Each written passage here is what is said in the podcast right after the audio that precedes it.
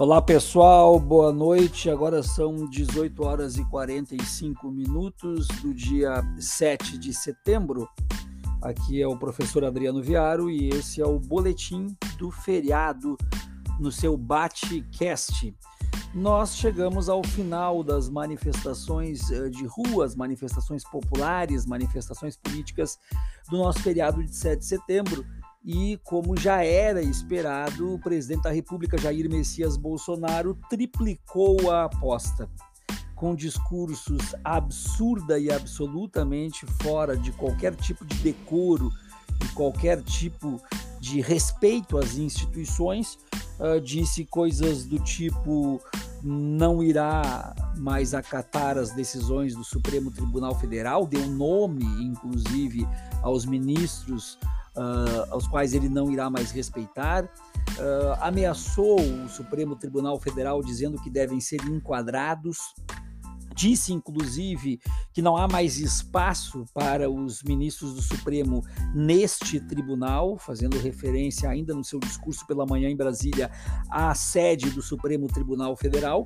e levou, evidentemente, para a rua a, a multidão não dentro daquilo que se esperava, mas muita gente, sem sombra de dúvidas, apoiando então esse governo que é marcado desde o princípio, desde o início, uh, pelo confronto, pela iniciativa de ruptura, pelo desrespeito ao Estado democrático de direito, pela falta de reconhecimento e percepção dos limites desse Estado e da independência dos seus poderes. Enfim, nós chegamos ao final de um, de um feriado e de manifestações onde nós não temos por parte do presidente, mas, embora não surpreenda, uh, deve ser comentado, uh, nenhum tipo de exaltação uh, à data, nenhum tipo de uh, conforto ou nenhum tipo de solidariedade com seu, seu próprio povo e com as dificuldades que seu povo enfrenta. Enfim, não existe aquele discurso típico de 7 de setembro, aquele discurso típico de 15 de novembro, ou aquele discurso típico de um presidente para a sua população. Não, o presidente da República ele continua em cima de palanques fazendo campanha, apenas e tão somente campanha. Ele continua sendo um candidato que se dedica exclusivamente ao ataque, eh, exclusivamente ao aumento da temperatura e, e sempre esticando a corda dos seus próprios seguidores e, de certa forma, instigando qualquer tipo de ataque, instigando qualquer tipo uh, de tentativa e de motivação de ruptura no cenário nacional. Nós chegamos novamente, então, a uma data importante, com manifestações do presidente, onde a intenção é muito clara e de forma direta e por vezes indireta também, de promover, de instigar uh, o fim da harmonia dos poderes, de promover, de instigar uh, a quebra de todas as instituições e, por que não dizer, uh, um golpe de Estado. O presidente da República, Jair Messias Bolsonaro, ele sempre foi um enamorado do golpe, e quando nós dizemos sempre foi, basta olharmos os registros, os vídeos, etc, etc. Ao longo de sua carreira política, nós temos aí mais de 30 anos onde o presidente por diversas vezes, diversas vezes fez menção à sua preferência por uma ditadura, a sua preferência pela ruptura e também uh, o seu desconforto, o seu incômodo com todas as regras e mecanismos punitivos e a garantia de liberdades dentro da Constituição. Aliás, o presidente que utiliza de forma tosca sua metáfora, sua analogia das quatro linhas da Constituição, ele consegue sempre dizer que eh, defende a Constituição e que não vai eh, aceitar que alguém não a defenda. Ele, embora demonstre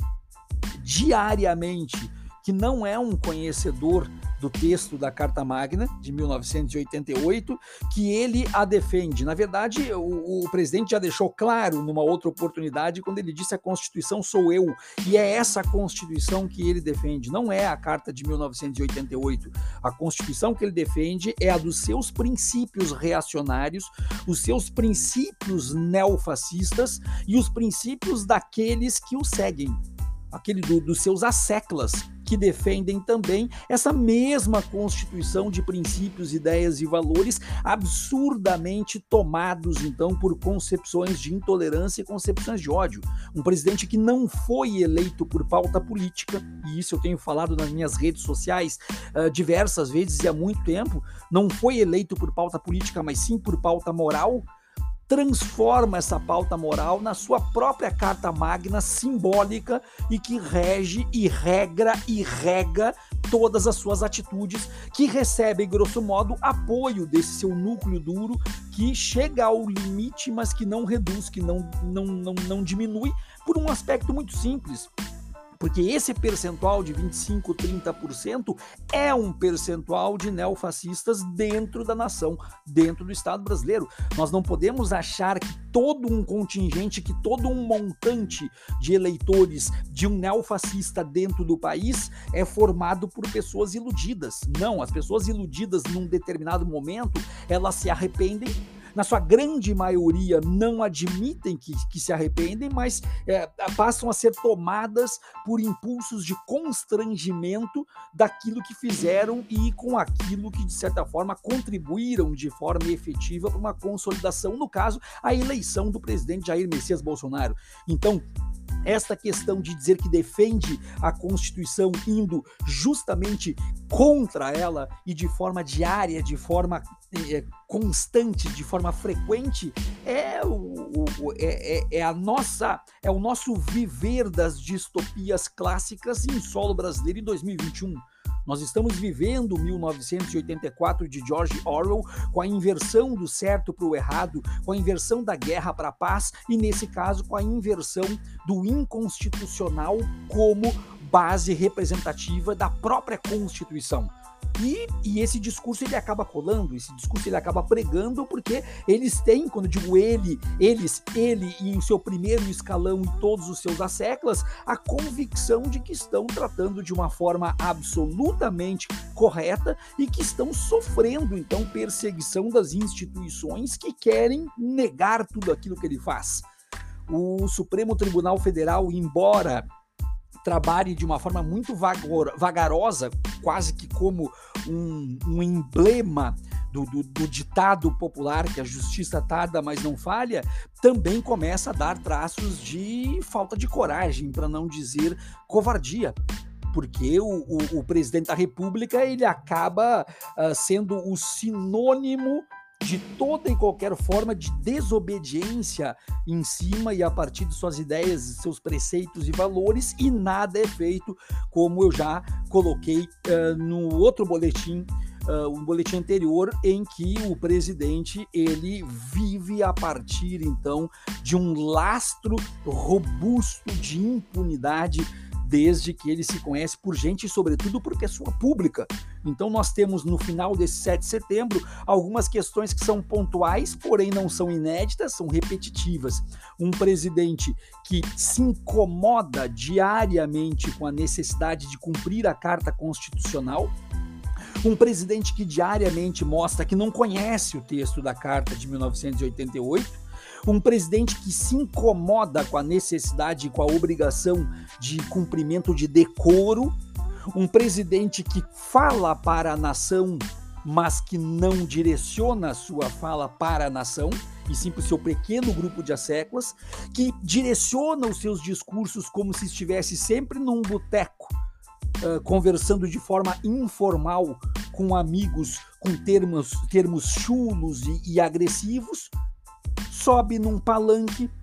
assume o posto de presidente da República e demonstra que não sabe o que está fazendo ali. Mas se tem alguma coisa que ele sabe, é que ele permanece constantemente, como eu já disse, num processo de campanha política e jamais num processo de condutor de uma nação. Junto de tudo isso, nós temos a estrutura política dos nossos partidos, nós temos o Centrão que parece agora ameaçar, pelo menos refletir a respeito para saber se apoia um pedido de impeachment ou não. Nós temos uh, José uh, Murilo de Carvalho uh, tornando-se cada vez mais eterno, presente e atual com o conceito de bestializados, porque é isso que demonstra, e o